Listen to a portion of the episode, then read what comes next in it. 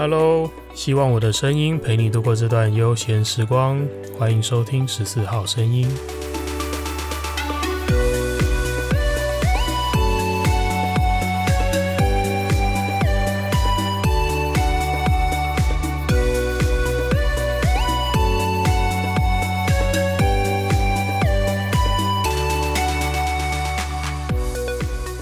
嘿，又是我。我发现一件有点惊人的事情，就是原来我十四号声音这个节目在四十五天之内上架了二十集啊。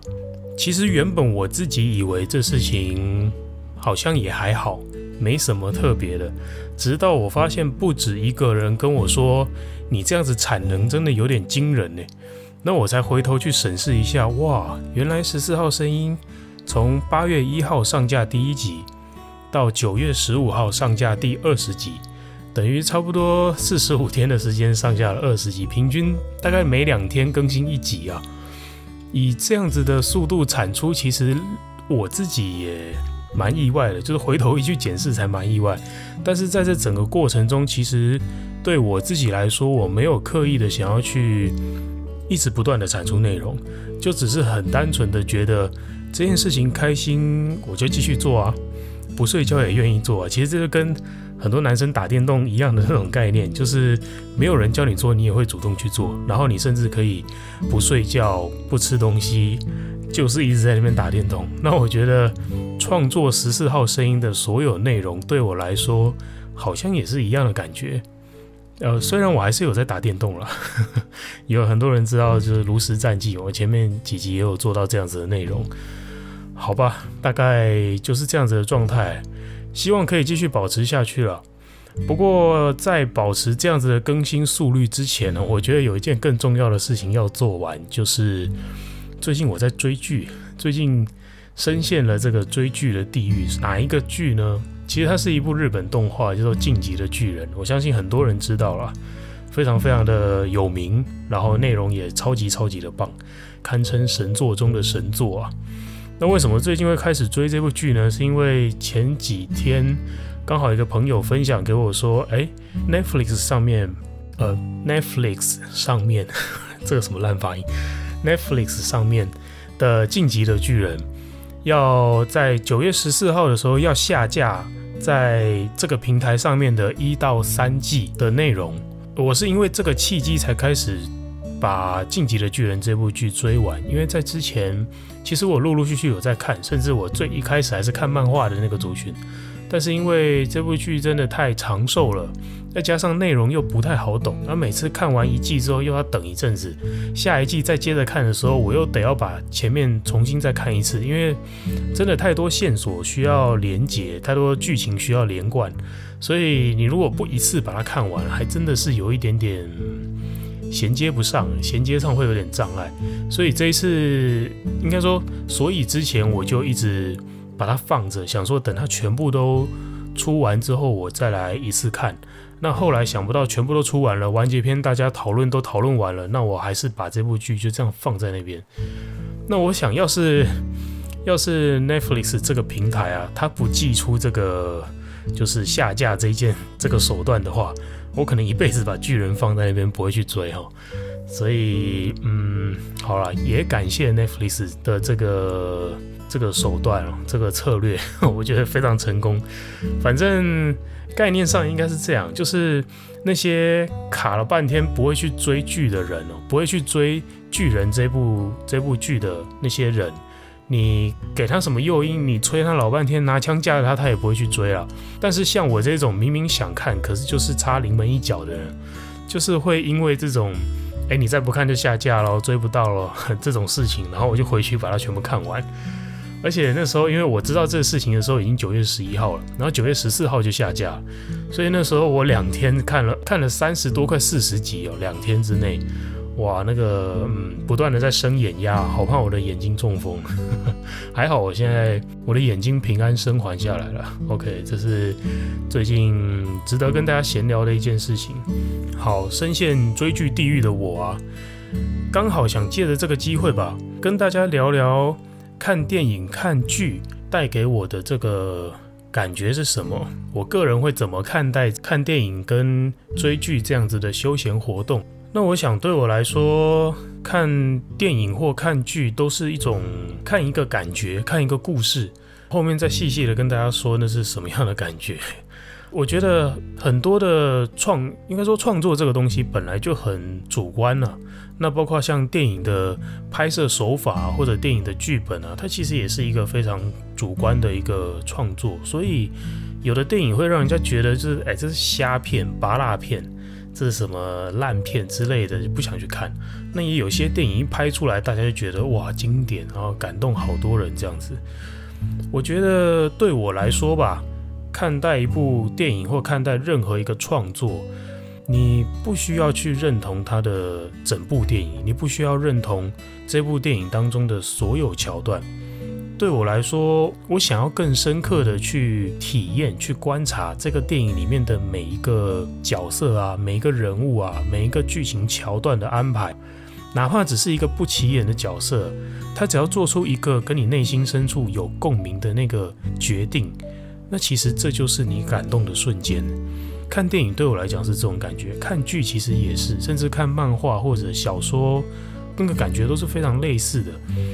在这些角色啊，他的行为、他的行动触动你内心深处，让你产生共鸣的时候，我觉得那是一种被理解的感觉。就是原来有人会跟我一样这样子的思考，这样子的情绪纠结。这样子的选择，那透过片中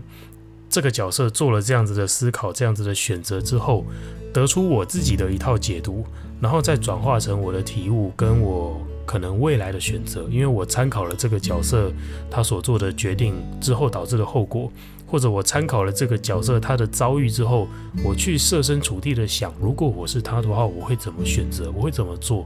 然后得到一些未来我的人生，哪怕搞不好真的经历了这个跟这个角色一样的情境、一样的情绪纠结的时候，诶，我心里会有一个底，说，诶，原对我曾经曾经思考过，曾经假设过，如果我是他，我会怎么做？那可以在我的现实生活中得到一些不同的想法、不同的体悟。我觉得这是看电影或者看剧啊，带给我最最深刻的一个感受吧，最深刻的一个收获，最大最大的一个价值来源。倒不是说，呃，我一定要看爽片、看那些声光效果才会觉得吸引人，才会觉得有收获。当然，那是一种感官上的刺激了。但我觉得在内心在内在想法上面，我觉得我是透过这样子的一个过程，去从电影、从剧本当中去得到一些，嗯，我认为很有价值的东西。好，那前面提到说，你不需要去认同整部电影，你不需要认同电影中的所有桥段，我觉得可以用一些例子来说明吧。比方说，有一些电影它评价很两极，像之前的。消失的情人节这部电影，不知道大家有没有看过？我就先假设大家都看过了。接下来我要讲的两部电影是《消失的情人节》和《当男人恋爱时》。我觉得这两部电影，一来是都讨论度都非常高了，那再来他们上映也都一段时间了，所以我先假设十四号声音的听众大多数人都看过这部电影。假如你还没看过这部电影，而且你想要去看，然后不想被暴雷的话。那接下来的部分可能要请你跳过了，对，因为我会讨论到一些关于剧情的东西啊。好，那我们就进入一个防雷的半秒钟。OK，好，我要开始了，我要开始爆雷了。好的，比方说吧，像《消失的情人节》这部电影，它的评价两极，两极是在有人觉得被男主角喜欢着一个人，他的这样子的所作所为。他的付出方式是在他偶然得到了一次时间暂停的机会，全世界时间都暂停，只有他一个人可以动。那这个男主角就利用这个时间暂停的机会，然后去跟一个他一直从小暗恋到大的女生，把他用公车再去海边拍下一些很像他们在约会、他们在互动的照片。那当然，女主角本身对这件事情是完全没有感觉的。她是直到时间暂停的这个这一天过去之后，她醒来才发现，我怎么躺在我自己家里的床上？刚刚到底发生什么事？然后发现自己又晒伤了，就是好像去了很多地方，然后还留下了一些他自己完全没有印象的照片。他才透过一些线索回去，一直一直查，一直查，然后才发现啊，原来是这个他根本就已经不认识、已经忘记了的一个男生，然后在消失的这一天，在所有人时间都暂停的这一天，去为他做了这些事情。那评价两极的地方就在，有些人觉得这男生的行为根本就是变态啊，根本就是那种呃变态跟踪狂。因为很多人这样子去形容这个男主角，就是变态跟踪狂啊，一个根本就不认识你的女生，然后你就仗着你暗恋人家，然后就就去讲的严重一点，叫做侵犯人家的身体自主权啊，把她抱上车，然后载过去海边，然后表现出一些。呃，像跟你在约会互动那样子拍情侣照啊，然后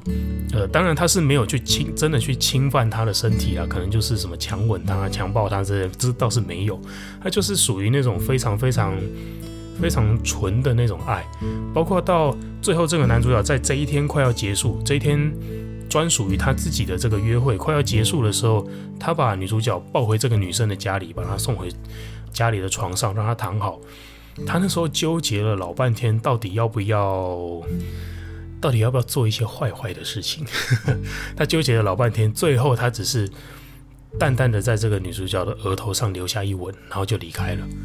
最后也，他也没有再去找女主角说，就是哦，我做了这些事情这样。他只是洗了一张照片放在相片馆，偶然的被女主角看到了，然后才去追查这整件事情。电影刻画的是一个这样子的剧情，那有些人就会觉得你就变态跟踪狂啊。但是对我来说吧，可能你会觉得，因你会觉得这是变态跟踪狂，是因为你不会这么做嘛。假如你得到这样的机会，你不会这么做嘛。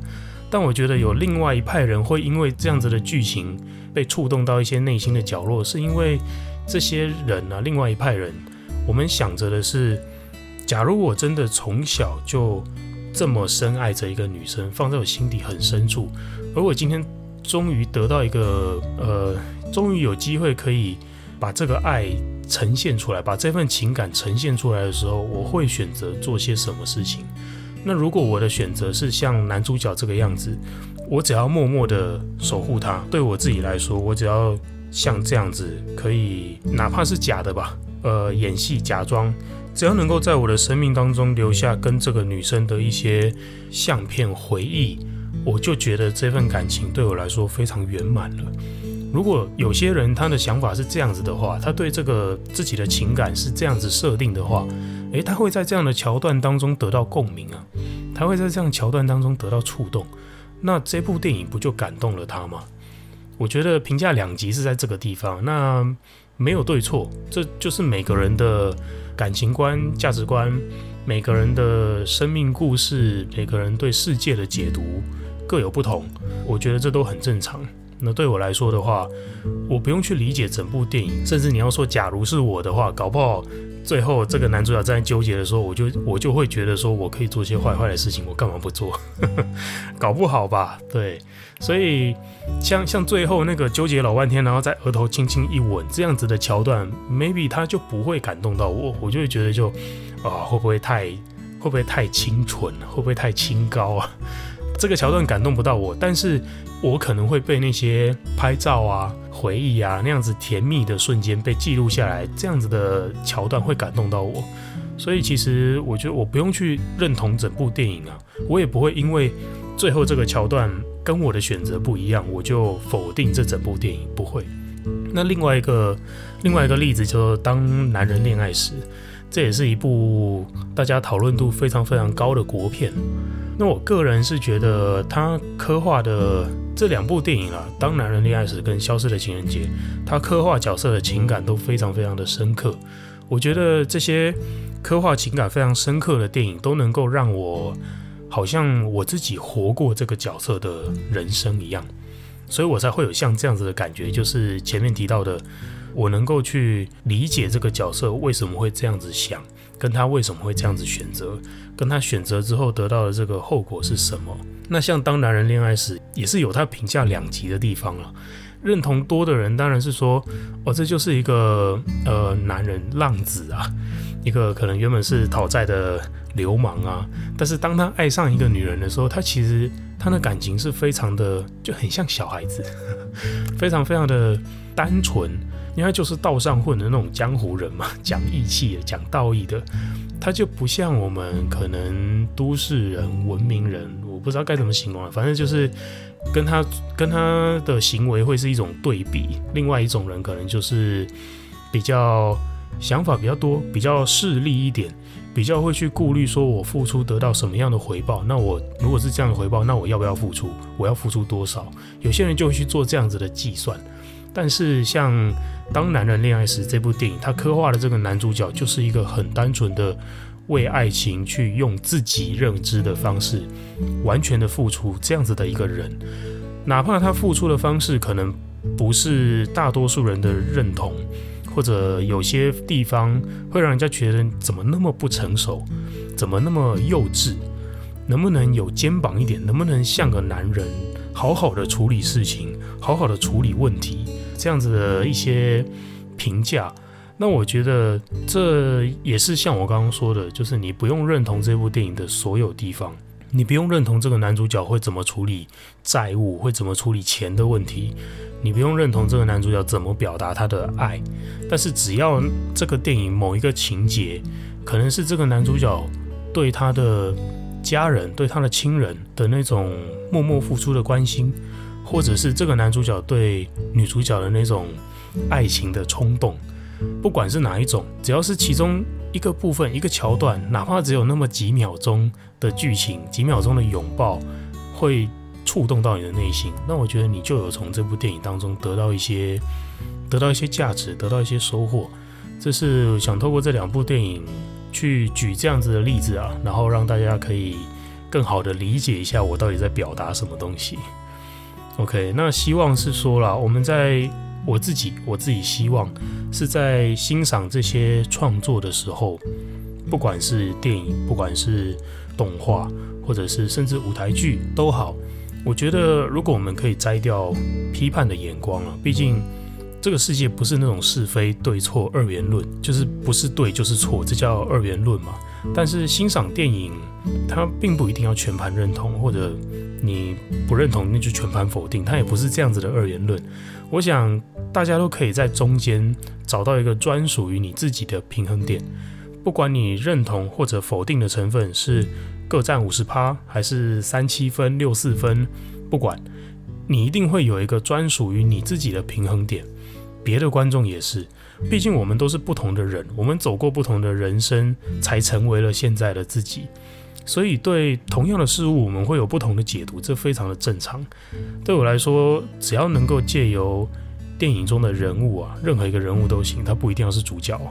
只要我能够借由这个人物他的选择，去理解他做出这个选择背后的他的故事、他的思维逻辑，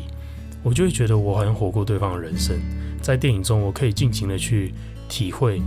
假如我十岁的时候，我勇敢地跟坐在我班上隔壁的女生说话会怎么样？假如我十四岁的时候负气离家会怎么样？假如二十岁的时候我放弃学业会怎么样？二十五岁的时候为爱私奔会怎么样？假如我创业劈腿犯罪逃亡又会怎么样？假如我真的遇到这些选项的时候，我会跟电影中的人物做出一样的选择吗？如果会的话，是为了什么？如果不会，那又是为了什么？其实我觉得。我很享受思考这些事情，我很享受去感觉、去体会这些事情。最后，我要说，谢谢每一个故事、每一个角色，为我展示了那些我可能过去已经错过，或者我还没有遭遇过的选择。这对我的整个生命而言，都是很宝贵的示范，很珍贵的情报，非常无价的学习。不知道正在听着这段节目的你，又是如何呢？好了，以上就是今天要跟大家分享的内容。关于看电影、看剧的部分，先讲到这边。接下来是轻松的听众回馈时间，来读读这段时间收到的听众回馈吧。首先，第一个回馈是来自简嘉义，他说昨天推荐了其他大队的学长加入十四号声音，意外发现蛮多人知道这个频道的。哇哦，哎，这段话之中到底有多少个爆点？你可以理解吗？首先是我很感谢有人愿意分享我的节目，就是愿意分享我节目的每个人呢、因为我觉得分享这个节目对你们是没有好处的，就是你不会因此收到一些实质的回报，因为我不会给你什么广告费之类的东西，所以在这个前提下去做分享，真的就是出于一个认同和喜欢而已。而且更多的是你用自己的信用去替我的节目品质挂保证，因为你告诉别人这个好，那要是别人听了之后觉得觉得不优，觉得嗯这这又没怎样，那可能他也会影响到这个朋友对你的评价。那我觉得替我这个个人或者替我的节目挂保证，我都觉得非常的令我感动，真的很感动。我不管你实际上的心理状态是不是像我说的那样了，嗯，假如不是的话。你可能只是单纯的就是，哦，我就跟别人讲我在听这个啊，我又没有要没有要推广，没有要干嘛，没有要称赞你。呃，假如是这样的话，那也请你不要跟我说，你就让我以为是我刚刚说的那样就好，因为这样我比较爽啦。好，不论真相是什么，我都非常的谢谢简嘉义，希望你继续支持这个频道，如果你愿意的话，也继续帮我推广跟分享哦。下一个回应是来自。陈老师，哎，陈老师是我国小的国小的老师，哎，想不到我国小的老师也在收听我的节目。陈老师说：“好喜欢这一集分享的初心，喜欢这一集轻松愉快的声音，想为你发一段感动文了，努力为自己发光，期待你的直播。”嗯，好感动啊！我的国小老师竟然一来是记得我，然后再来是他有收听我的节目，然后又。有被我上一集上一集我说到一些我创作的瓶颈，跟我自己后来得到一些体悟，我觉得诶、分享这一段，那有人听，有人觉得有收获，有人认同，这些对我来讲都是非常非常大的支持啊！非常感谢陈老师，不管是做出回应，也不管说你期待的是，也表达说你期待直播这件事情，那我觉得都给我非常非常大的。信心继续去做这些事情。好，非常感谢。再下一位回应来自 Panda，Panda 说：“自我价值低下这件事情真的很可怕。” OK，这件事情，我想它的可怕程度，只要是经历过这段过程的人，一定都不会去怀疑它到底有多可怕。我想，这个自我价值的低下，有可能来自很多的面向，有可能是你，呃。从小，你的父母对你没有表达过认同，对你没有表达过赞美，甚至他否定你的存在。像很多剧上面演说，爸妈会对着小孩讲说：“我真后悔生下你，我怎么会生下你这种儿子？我怎么会有你这种女儿之类的？”我觉得这样子的话都非常非常伤人。然后除了这个，这是来自家庭的自我价值贬低，那来自伴侣、来自感情的自我价值贬低，那也是非常可怕的一件事情。好吧，这个真的要说的话说不完了，太多太多故事可以讲了。我想这个可怕的程度，希望大家都不要经历到。那万一你经历到了，希望十四号声音的内容，十四号声音分享的故事和体悟，能够帮助你尽快的找回自己，帮助你度过这段煎熬的时光，帮助你找回自己的价值。希望是这样啊！感谢 Panda 的分享。下一个回馈来自于婷。于婷说，对人对事都一样，总会对付出抱有期待，但别忘了初衷。支持你做自己任何想做的事。十四号声音有你，有大家的声音，尽情抒发感触，分享交流，畅所欲言，那就很棒了，不是吗？好，感谢于婷的分享。我想，我非常非常的认同十四号声音，不只是我的声音。我希望我能够创造的是一个大家。能够尽情的去抒发感触，去分享交流，去体会彼此的生命故事。我希望我自己是一个这样子的平台啦。那哪怕你不想要分享，你只想要旁观，那也没有问题。或者你只是觉得我的声音的陪伴对你感到很舒服、很自在，你觉得你把它当做一个催眠，那也很好。OK，我想每个人都会在这个节目当中找到。自己的价值，或者找到这个节目对自己到底用处在哪里。OK，希望对大家都有用处啦，希望哦。好，感谢于婷的分享。好了，以上就是今天一整集的节目内容，希望你会喜欢。如果你听完之后有任何的心情感触想要跟我说的话，都欢迎你私讯到我的 IG 账号 Martin Chao 十四 M A R T I N C H A O 数字一四，我都会认真的看过每一则留言，并且做出回复哦。喜欢十四号声音的话，也请帮我在 Apple Podcast 上面留下五星好评，多多分享我的节目哦。很开心我的声音能够陪伴你度过这段美好时光。十四号声音，我们下次见喽，拜拜。